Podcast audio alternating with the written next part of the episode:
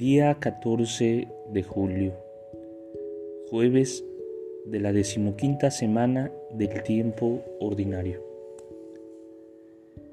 El Espíritu Santo está como inclinado hacia Jesús, pendiente de su belleza como un eterno enamorado, infinitamente cautivo por Jesús. Por eso, cuando Él nos transforma por dentro, siempre nos lleva de alguna manera a Jesús y nos ilumina para que descubramos a Jesús en los demás. Quizás todavía tengas en tu corazón un deseo de fraternidad, una inquietud por un mundo de hermanos, pero a veces la relación con los demás se hace difícil.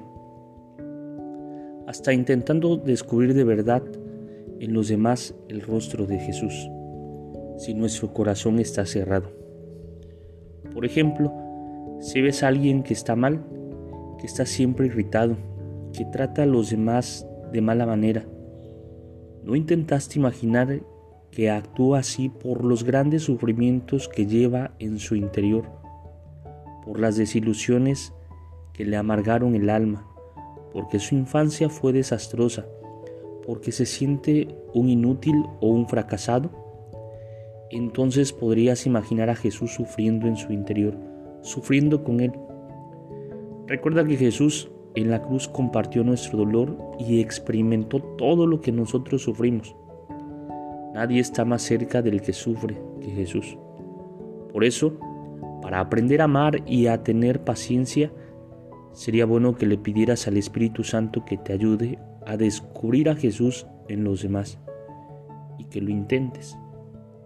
Eso puede producir un cambio maravilloso en tu relación con los demás, porque ellos sentirán que lo estás mirando de otra manera. Se sentirán respetados así como son y reconocerán algo divino a través de tu mirada. Vale la pena.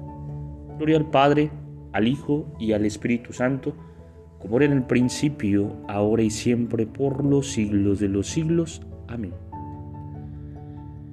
Espíritu Santo, fuente de luz, ilumínanos.